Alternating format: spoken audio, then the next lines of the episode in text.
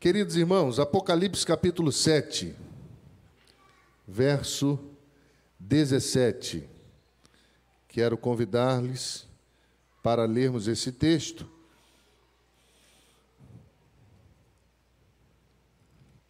Apocalipse, capítulo 7, verso de número 17. Às vezes a vida ela ela seca pelas dores, ela seca pelas aflições, ela seca por causa do cansaço. Às vezes, a vida perde o sabor para muitas pessoas por conta da sequidão da alma. A alma endureceu, o coração virou pedra e não há mais acesso, não há mais alimento. Esse coração não é mais regado pelo céu. Esse coração está tão acostumado com os reveses dessa vida, com as negociatas desse tempo, com as, as questões que envolvem o homem caído em seus delitos e pecados, que sem perceber foi secando. Você sabe que 80% do corpo humano é água, precisa da água para não secar. Quando alguma coisa não funciona nos nossos rins, quando a filtragem não é adequada, o corpo manifesta, somatiza a boca resseca, a alma endurece, e às vezes parece que não vamos suportar. Precisamos da fonte de Deus, precisamos, meus irmãos, dessa promessa espiritual que o Senhor fez para o seu povo. Precisamos estar com as nossas raízes voltadas para o ribeiro Precisamos nos alimentar da água pura. Precisamos ser alimentados pelo Senhor no casamento, na relação conjugal, na relação com os filhos, na relação entre irmãos que somos, na relação com esse mundo. Se as nossas raízes não buscarem aos cheiros das águas, os ribeiros, as nascentes, nós não vamos conseguir resistir nós vamos sucumbir, nós não vamos suportar, o braço vai cansar. Às vezes você vai deixando para lá muita coisa, e é o deixar para lá que destrói a vida, é o deixar para lá que faz com que os filhos se percam nas drogas, é o deixar para lá que faz com que casamentos ressequem, é o deixar para lá que muitas vezes faz a vida cristã para muitas pessoas, por incrível que pareça, perder o sabor. Precisamos da fonte de Deus. Precisamos ser alcançados por essa promessa. Precisamos do Senhor regando a nossa vida, nos ensinando a perdoar, nos ensinando a vencer o nosso egoísmo, nos ensinando a romper os limites do nosso próprio coração. E é sobre isso que eu quero falar-lhes nessa noite, sobre uma fonte de Deus, que é a promessa de Deus para nós porque Deus não nos deixa ressecar. Deus não sonhou com um coração empedrecido. Deus não sonhou com uma família sem amor, dura. Deus não sonhou com isso.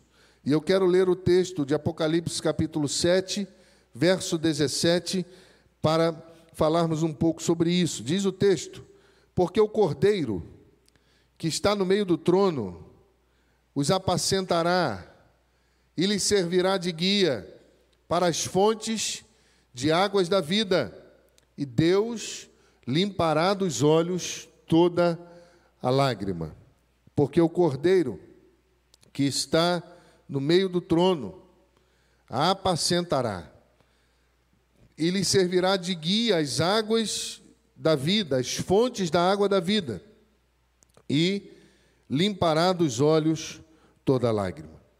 Meus irmãos, Quem não precisa ser apacentado? É impossível um servo do Senhor chegar a lugar tranquilo sem o pastor apacentando. É impossível, todos nós somos ovelhas e precisamos do sumo pastor guiando a nossa vida, apacentando o nosso coração, mostrando o caminho para nós, mostrando, apesar dos caminhos tortuosos dos montes, dos vales desse tempo, desse mundo tenebroso, mostrando que é possível vencer os obstáculos para chegarmos às águas tranquilas, a uma fonte de água viva que brota para a vida eterna. Quando chegamos, não choramos mais. E é essa ideia de João na ilha de Pátimos, quando está falando à igreja, usando símbolos, quando está tentando vencer a força dos soldados que ali guardavam para que as cartas pudessem passar por eles e chegarem até a igreja, ele vai dizer a essa igreja que ela precisava seguir o pastor que apacenta, ela precisava seguir o pastor que guia pelos caminhos difíceis da vida, porque para ter as lágrimas dos olhos enxugadas, é necessário chegar à fonte de água de vida. Ninguém tem as lágrimas enxugadas sem encontrar a fonte da água da vida. É interessante isso, irmãos. E essa revelação vai nos mostrar que a nossa caminhada cansativa, ela está em busca de lenitivo, ela está em busca de consolo, ela está em busca de saciedade. Estamos caminhando, buscando o Senhor. Ah, Senhor, alcança a minha vida alcança a sequidão da minha alma. Irmão, eu já estive em momentos da minha vida cristã com a alma seca. O povo de Deus, Ezequiel capítulo 37, o vale de ossos secos, e diz o texto que ele viu um vale de ossos secos, e quando ele olhou melhor, os ossos estavam sequíssimos. Pode na vida cristã alguém secar a alma? Pode na vida cristã alguém chegar a esse ponto? Eu já vivi isso, e eu sei que muitos aqui possivelmente já passaram por esse caminho. Se não passaram, podem passar, porque a vida é feita de desafios. Quando chegamos na igreja, nada mais nos agrada. Os louvores não não aquecem mais a alma, não quebrantam mais o nosso espírito. Quando chega nessa questão religiosa de ir por ir, de estar por estar, porque sempre fiz assim, porque eu fui ensinado assim, mas não há um relacionamento íntimo com o seu Deus, não há mais o choro, não há mais a alegria da presença do Altíssimo no nosso meio, não há mais o refrigério para a alma, a alma secou e essa alma precisa encontrar-se com a fonte da água viva. Nós estamos em busca de saciedade nos cansamos, enfadamos a nossa alma.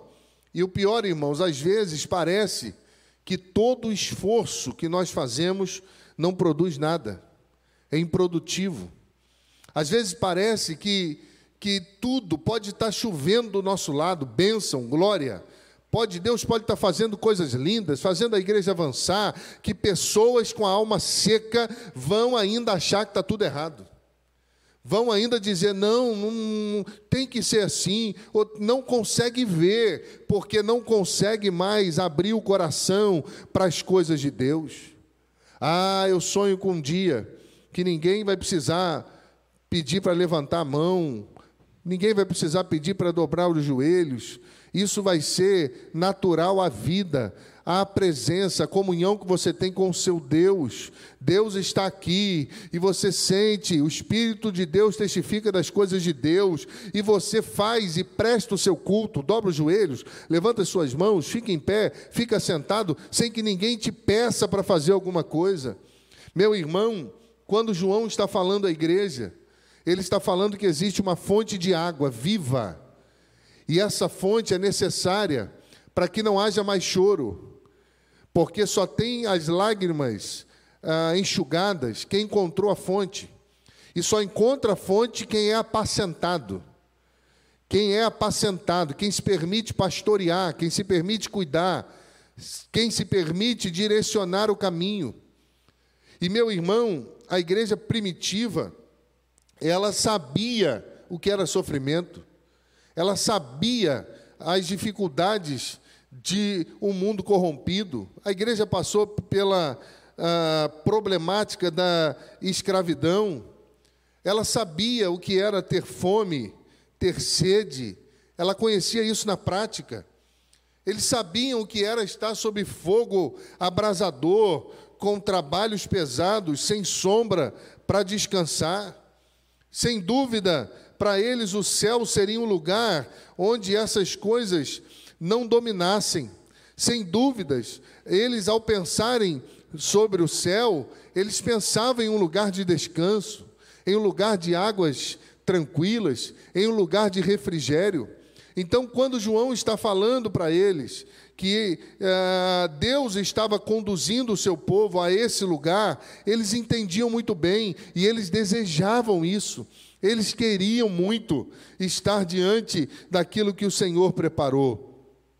Essa é uma promessa de Jesus, é uma promessa de Cristo, meu irmão, de que em Cristo está o fim da fome do mundo, está o fim da dor do mundo.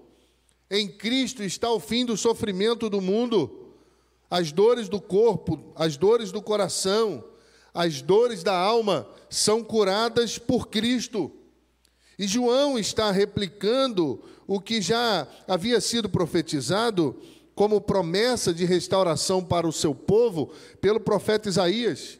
Capítulo 49 de Isaías, no verso 10: Não terão fome nem sede a calma, nem o sol os afligirá, porque o que deles se compadece os guiará e os conduzirá aos mananciais das águas.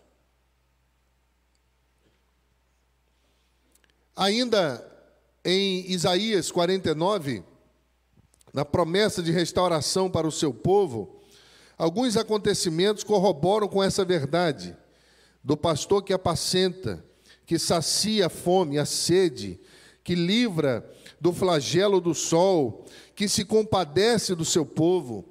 Duas coisas me chamaram a atenção em Isaías 49, verso 11. O Senhor disse: Eu transformarei todos os, meu, os meus montes em caminhos. Deus está dizendo: Olha, quando eu apacento, quando eu conduzo a águas tranquilas, até os montes se tornam de fácil acesso, porque eu converto tudo de maneira que vocês não sentem a pressão, de maneira que vocês não sentem a dor de uma escalada, de maneira que vocês não vão perceber outra coisa que não seja uma estrada tranquila, mesmo diante dos montes da vida. Outra questão interessante, o verso de número 12, diz que esse Senhor que apacenta, ele consolará os aflitos, ele será consolo para os aflitos. Então a ideia é: Deus está apacentando, Deus está nos guiando para o céu, e no caminho para o céu Ele vai nos consolando, Ele vai enxugando as lágrimas, Ele vai cuidando da gente. Talvez você está aqui ferido, a sua alma seca, talvez você está aqui com o coração é, empedrecido. Deus tem consolo para você, Deus tem consolo para a sua família, Deus tem consolo para a sua alma, Deus está te, te conduzindo para o céu. Jesus é o nosso pastor, e nessa condução entre o nascimento e o fim, eterno, Deus está caminhando conosco e nos ajudando na caminhada. Que coisa preciosa! Nós temos aqui, irmãos, neste enredo, uma promessa de cuidado de Deus. Eu apacentarei, conduzirei águas vivas, enxugarei dos olhos toda lágrima. A Palestina, como é de conhecimento, ela era um lugar de difícil acesso. Muitos precipícios, desfiladeiros rochosos, descidas tão profundas que chegavam ao Mar Morto e também algumas regiões selvagens. E não era fácil passar por ali. E o pastor está dizendo que ia com eles, que ele faria com que aquele lugar de difícil acesso se tornasse possível ao povo de Deus, se tornasse possível ao povo que está sendo conduzido pelo seu Deus. Eles precisavam do pastor conduzindo as fontes de águas para não perecerem. Ele nos dá as coisas sem as quais a vida se torna impossível. O pastor conduzia por caminhos aparentemente difíceis, e ele faria com que as coisas impossíveis se tornassem possíveis pelo seu cuidado. Salmo 36, no verso 9, ele vai corroborar com isso, que ele diz: Pois em ti está o manancial da vida, na tua luz vemos luz. Em ti está o manancial da vida, e na tua luz vemos luz. A Bíblia diz: olharam para ele e foram iluminados. Então, o que nós vemos quando somos alcançados por esse manancial, quando alcançamos o manancial de água viva, quando somos apacentados pelo Senhor, nós vemos a vida diferente, nós vemos as coisas diferentes, nós vemos o casamento diferente, nós vemos a criação com os filhos diferente. Nós vemos a igreja diferente, nós vemos o reino de Deus diferente. Nós ficamos sensíveis à voz do Espírito. Nós nos incomodamos quando alguma coisa não está glorificando o nome do Senhor. Nós nos incomodamos quando alguma coisa dentro de casa está fora do lugar. Nos incomodamos em ver os filhos distantes do Senhor, de ver a esposa, o marido, vivenciando alguma coisa que não seja consolo, abrigo, cuidado. Meu irmão, Deus nos dá um manancial de vida, porque ela ilumina, e na luz do Senhor nós vemos as coisas diferentes. Salmo 32, perdão, Salmo 23, verso 2, corrobora com isso ainda um pouco, quando o salmista disse: Me faz repousar em pastos verdejantes e leva-me para junto de águas de descansos, em outra versão, de águas tranquilas. Essa água viva traz tranquilidade para a nossa alma, porque ela faz parte do caminho, do processo do Senhor em secar as lágrimas dos olhos, ao mesmo tempo que alimenta o corpo, ele reconforta a alma. Querido, precisamos da fonte de Deus, precisamos ser regados pelo Senhor, sem a Sua presença, sem o seu consolo e sem a sua ajuda, as tristezas da vida seriam insuportáveis. Você já vivenciou um momento de tristeza na sua vida? Tristeza. Você acorda e parece que está tudo ruim. Nada mais satisfaz você. Você acorda e você fala: essa família não vale a pena. Esse projeto não vale a pena. Esse trabalho não vale a pena. Se não fosse, meu irmão, a condução do pastor, que nos ajuda, que nos leva às fontes de Deus, que nos consola, as tristezas da vida seriam insuportáveis. O bom e maravilhoso é saber que, apesar das tristezas da vida, apesar das questões insuportáveis que são vencidas, o texto, o capítulo 7, em especial o versículo 9, tem uma visão das pessoas, dos glorificados em Deus, que estão rumando para esse lugar de águas tranquilas.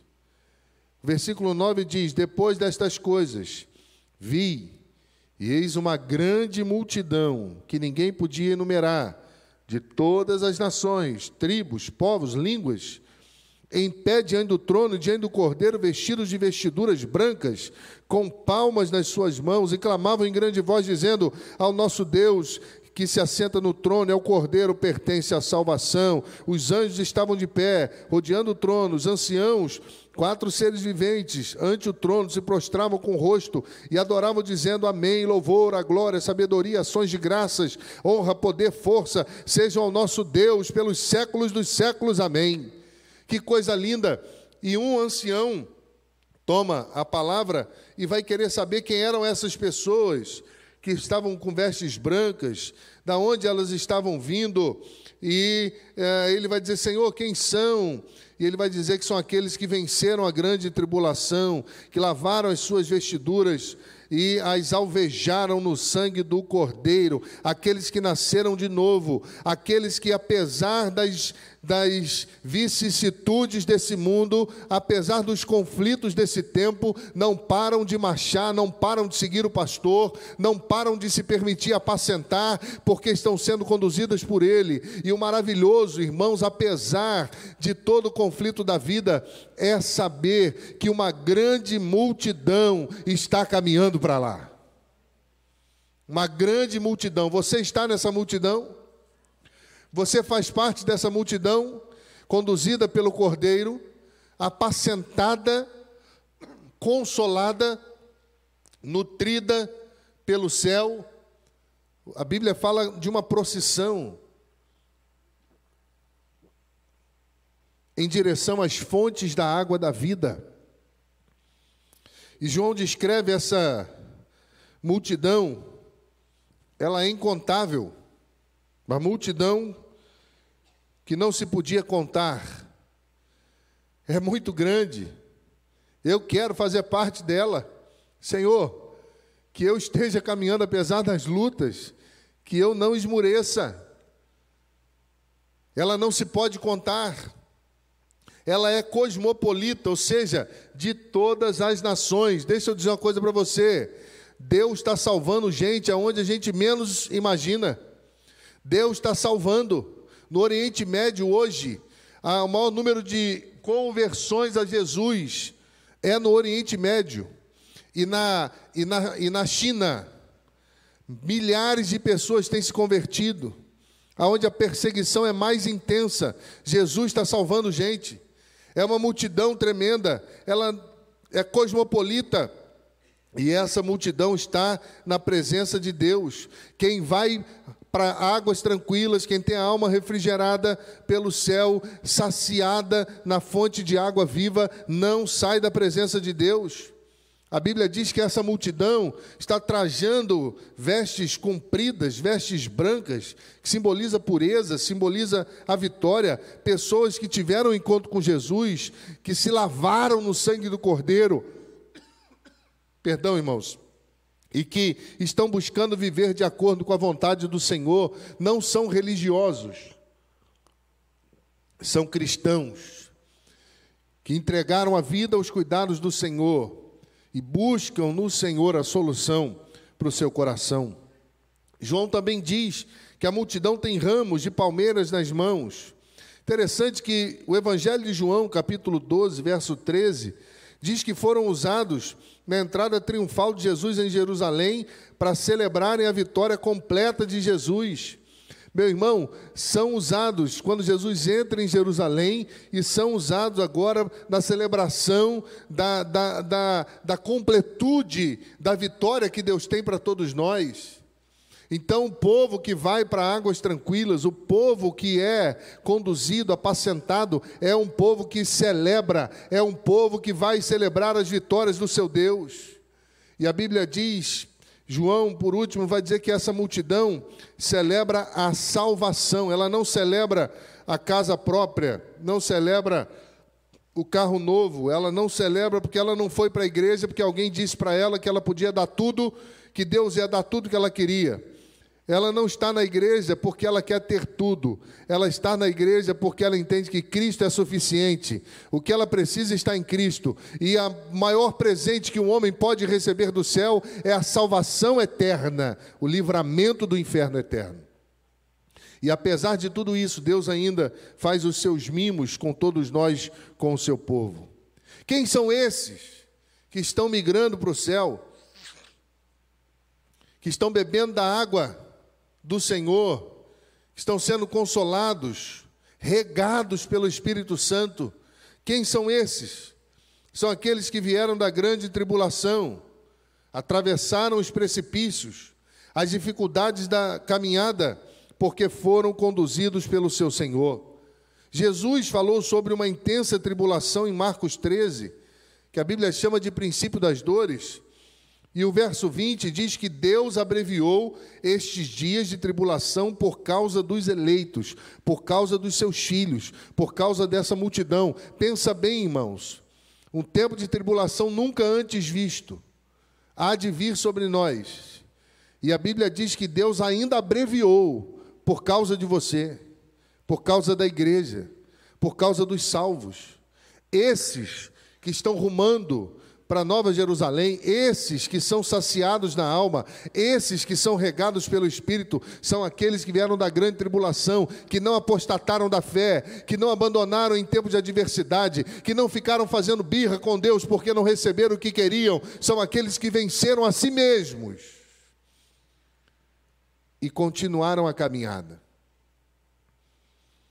Em segundo lugar, quem são esses? Os que lavaram as suas vestes no sangue do Cordeiro, passaram por um processo de santificação pelo sangue de Jesus, as vestes ficaram brancas.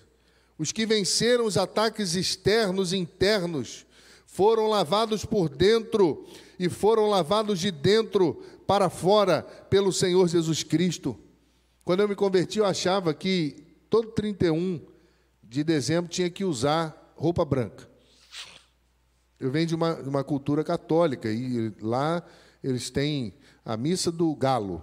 Eu aprendi minha vida toda que tinha que usar roupa branca, afinal de contas, nós temos que ser santos diante de Deus. Depois eu fui aprender que não é a roupa, é o coração.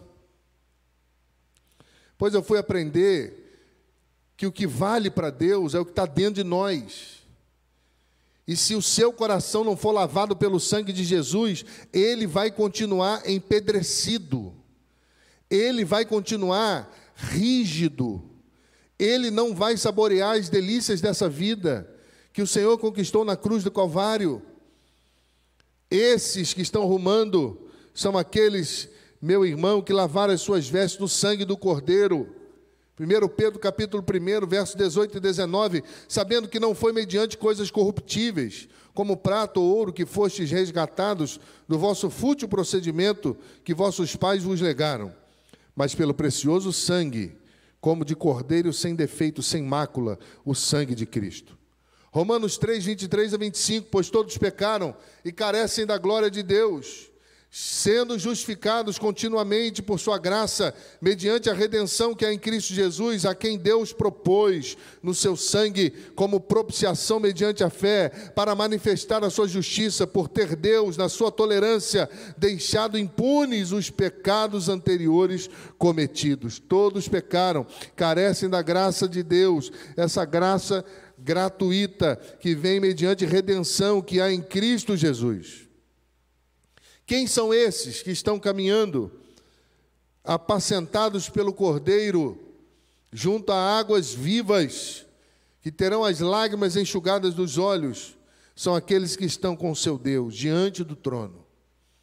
Se você for ler Apocalipse capítulo 21, vai dizer que estes que estão com seu Deus, que venceram as tormentas da caminhada, vão para a nova Jerusalém. E o verso 7 do, do capítulo 21 de Apocalipse diz que são herdeiros de todas as coisas, que são vencedores e serão chamados filhos de Deus. Interessante, irmão, que no final de tudo, quando nos encontrarmos com o Senhor, nós vamos receber do Senhor uma herança, um galardão. Nós seremos vitoriosos, porque a corrida vai terminar lá, não termina aqui. A corrida não termina quando o problema bate à sua porta, quando a adversidade nos alcança. Não, nós precisamos continuar correndo, vencer, apesar dessas questões. Precisamos continuar avançando, precisamos continuar rumando, porque os filhos de Deus, que estão com o seu Deus, estarão eternamente. E o que me chama a atenção, e eu quero caminhar para orar com os irmãos após essa reflexão, mas duas coisas me chamam a atenção. Que o profeta Jeremias falou a respeito do povo.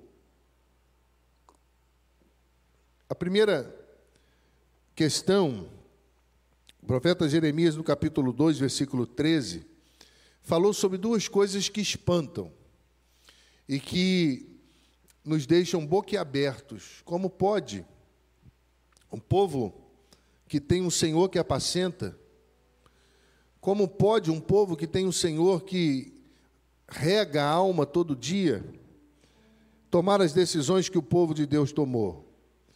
Jeremias 2,13 ele diz: Porque dois males cometeu meu povo. A mim me deixaram o manancial de águas vivas e cavaram para si cisternas rotas que não retêm a água. Como é que pode? É uma coisa inimaginável. Se temos uma promessa de Jesus que nos conduziria, se temos a revelação do fim das coisas, como o povo se comportaria, por que que existem muitas vezes pessoas que abandonam o Senhor? abandona a comunhão com o Senhor, não se relacionam mais com o seu Deus, não têm um tempo mais de devocional, não ouvem mais a sua voz, não conhecem mais a sua presença, endureceram o coração. Por que, que cavaram cisternas rotas? Porque acharam que por si mesmos poderiam reter aquilo que só Deus pode dar. Por que, que às vezes nós achamos que podemos nos autossuprir. Por que, que às vezes esse sentimento de autossuficiência e de autossuprimento não é prontamente rejeitado por nós? Porque dependemos de Deus em todos os momentos da nossa vida. João capítulo 4, no encontro com a mulher samaritana, junto à fonte de Jacó, Jesus disse no verso 14: Aquele, porém, que beber da água que eu lhe der, nunca mais terá sede. Pelo contrário, a água que eu lhe der será nele uma fonte a jorrar para a vida eterna. Nesse texto, irmão, nós encontramos uma promessa espiritual para o seu povo, para o povo de Deus. É a promessa de uma satisfação final, uma satisfação de toda fome e uma satisfação de toda sede da nossa alma. Jesus falou em Mateus capítulo 5, versículo 6: Bem-aventurado os que têm fome e sede de justiça, porque serão fartos. Ainda no Evangelho de João, capítulo de número 6, verso 35, a música pode vir para cá, por favor. Jesus disse: Eu sou o pão da vida. O que vem a mim jamais terá fome e o que crê em mim jamais terá sede. João capítulo 4, verso 14.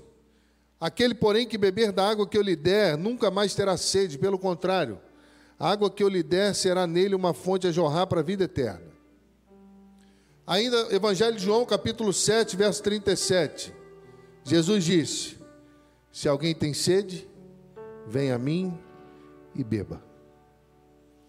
Querido, a Bíblia toda nos mostra que em Jesus Cristo está a satisfação para a alma humana.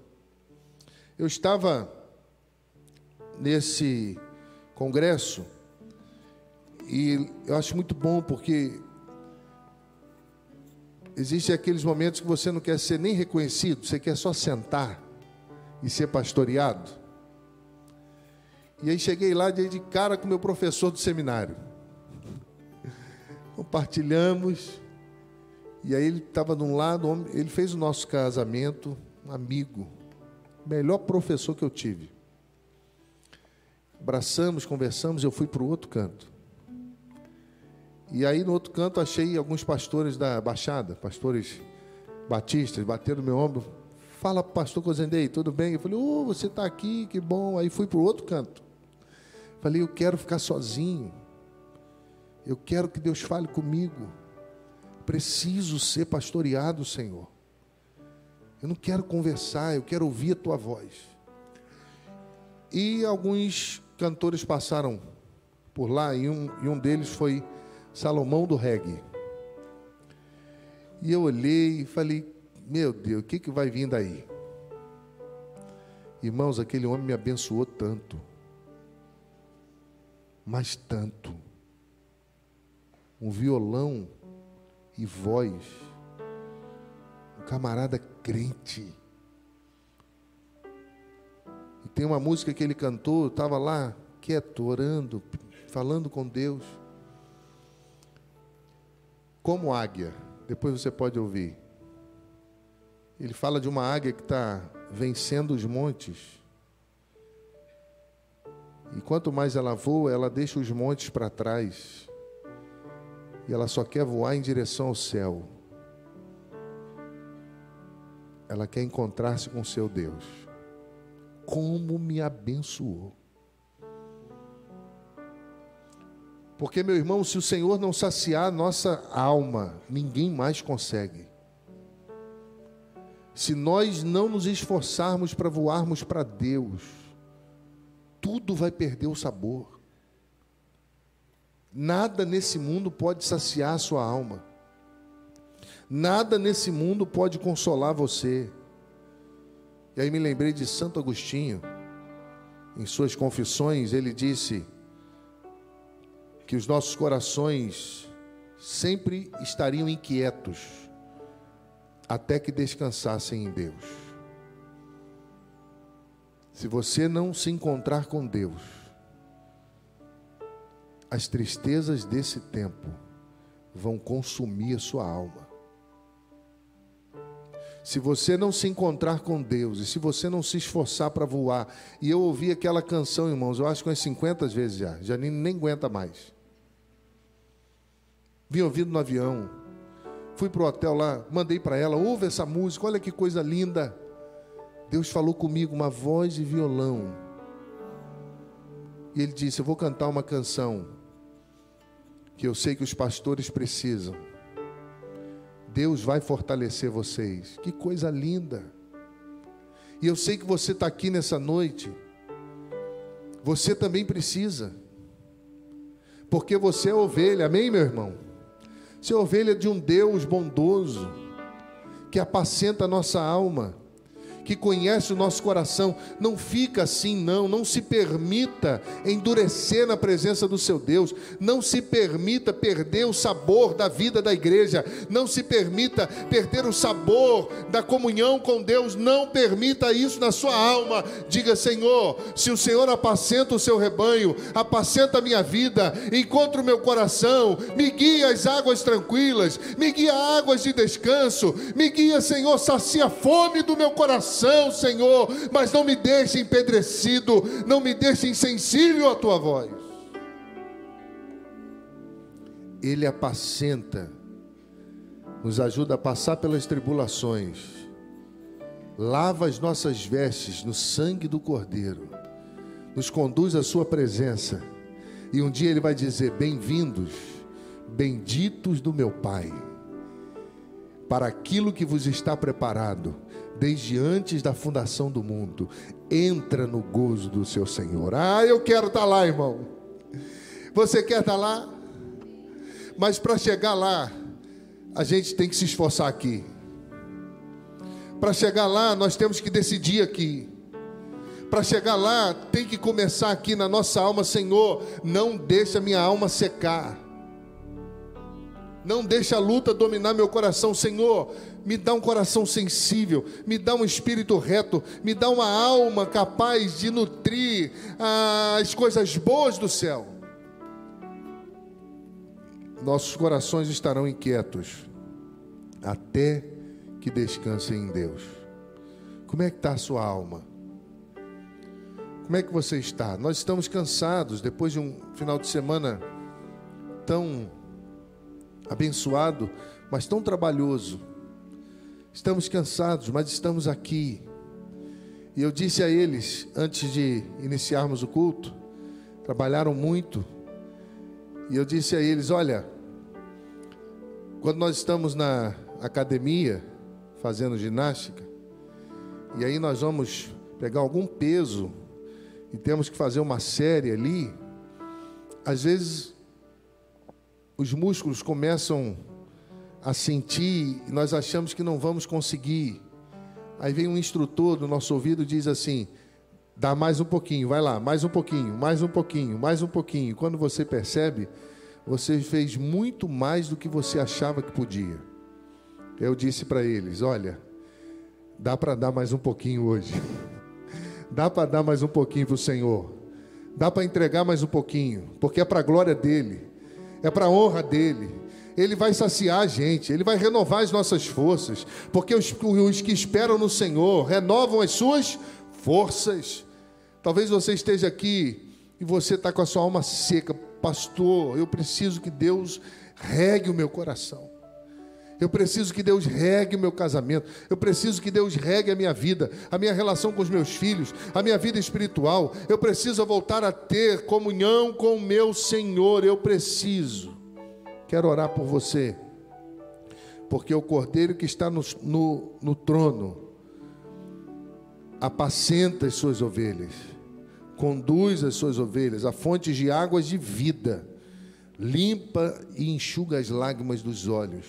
Talvez você chegou aqui, você está afastado do Senhor, afastado dos caminhos do Senhor, endureceu o coração, passou por problemas, por situações. Quem sabe a noite de você se reconciliar, quem sabe a noite de você voltar, quem sabe a noite de você voltar para junto do povo de Deus. São duas multidões nesse mundo, as que caminham a passos largos para a destruição, para a morte eterna, e aquela que caminha ah, para a vida eterna, que escolhe a porta estreita, que passa por ela, porque mesmo em meio a devaneios desse tempo, em meio a montanhas de difícil acesso, elas confiam no apacentador, confiam no Senhor, confiam no seu pastor, que vai conduzi-las e vai transformar lugares difíceis em lugares de fácil acesso e vai mudar todas as coisas. Qual dessas multidões você tem feito parte? Queria orar por você.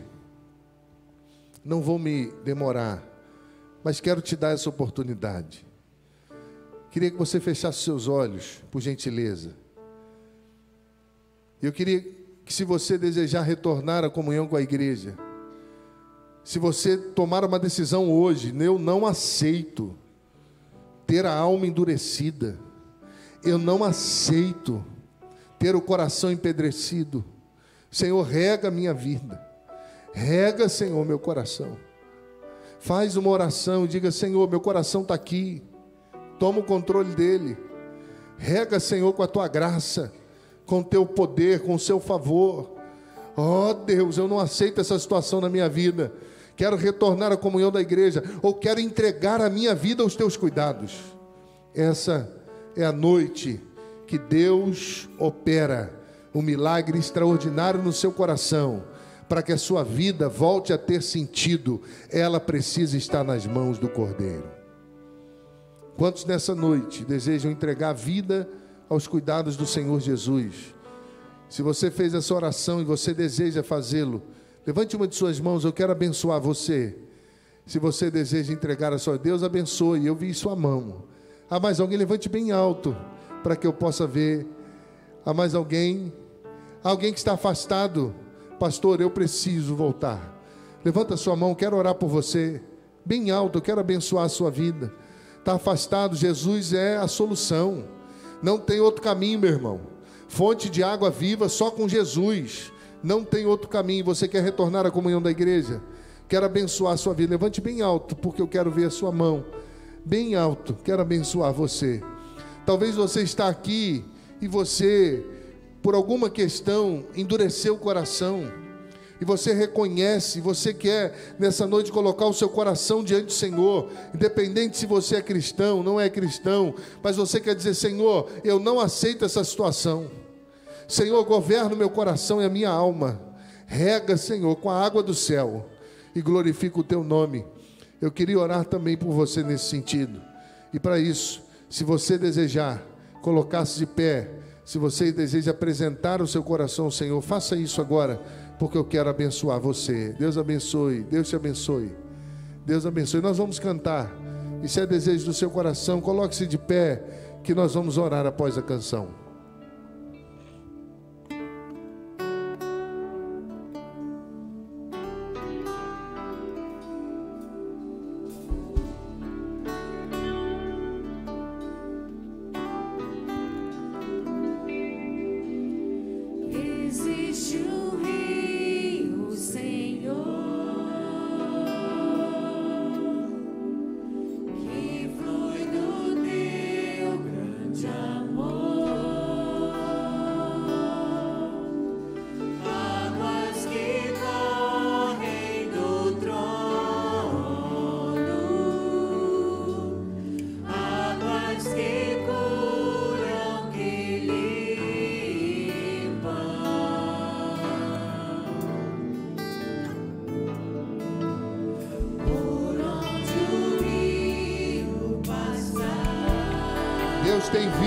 Você, meu irmão. Deus tem vida para sua família.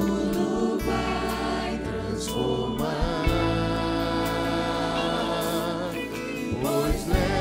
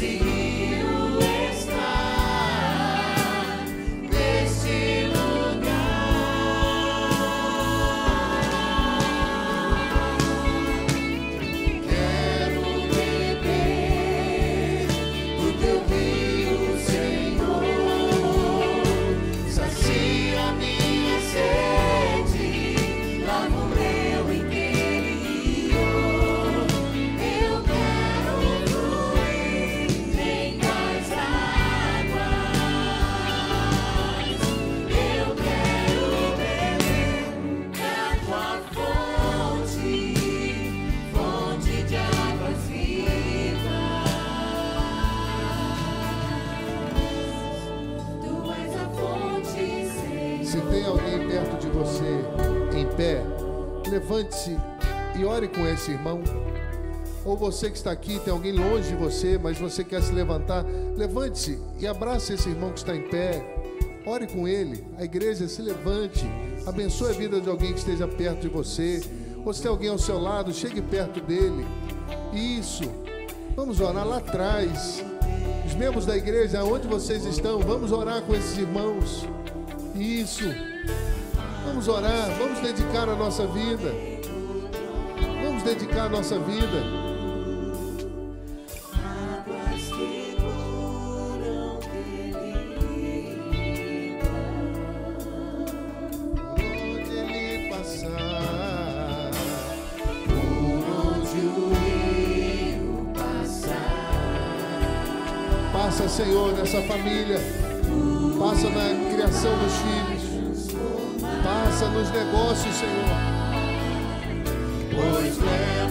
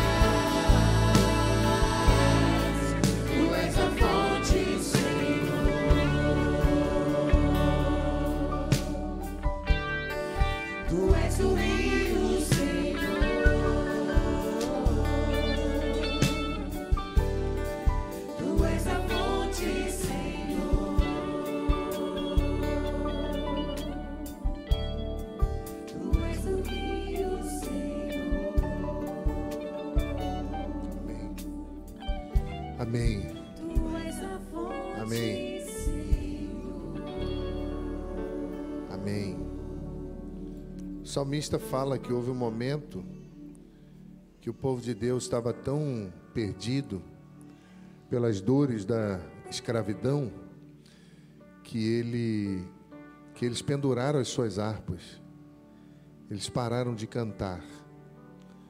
E o Senhor precisou agir no coração, regar o coração, para que eles pudessem retomar as canções, para que eles para que eles pudessem retomar a vida com Deus. Que essa noite seja marcante na sua vida. Que você não aceite a sequidão da sua alma. Que você não aceite a dureza que muitas vezes o coração se torna. Que você faça parte dos projetos de Deus. Que você faça parte dos planos de Deus, dos sonhos de Deus. Que o Senhor alcance a sua casa, os seus filhos, os seus negócios, a sua vida, o seu casamento.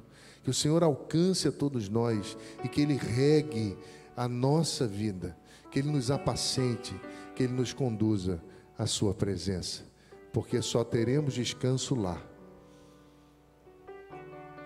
Só seremos saciados na alma lá, na presença do Senhor. Abençoa o teu povo, Senhor. Derrama sobre nós graça. Derrama sobre nós, ó Deus, força, coragem. Nos conduz às fontes de águas vivas que jorram para a eternidade, que lavam o coração,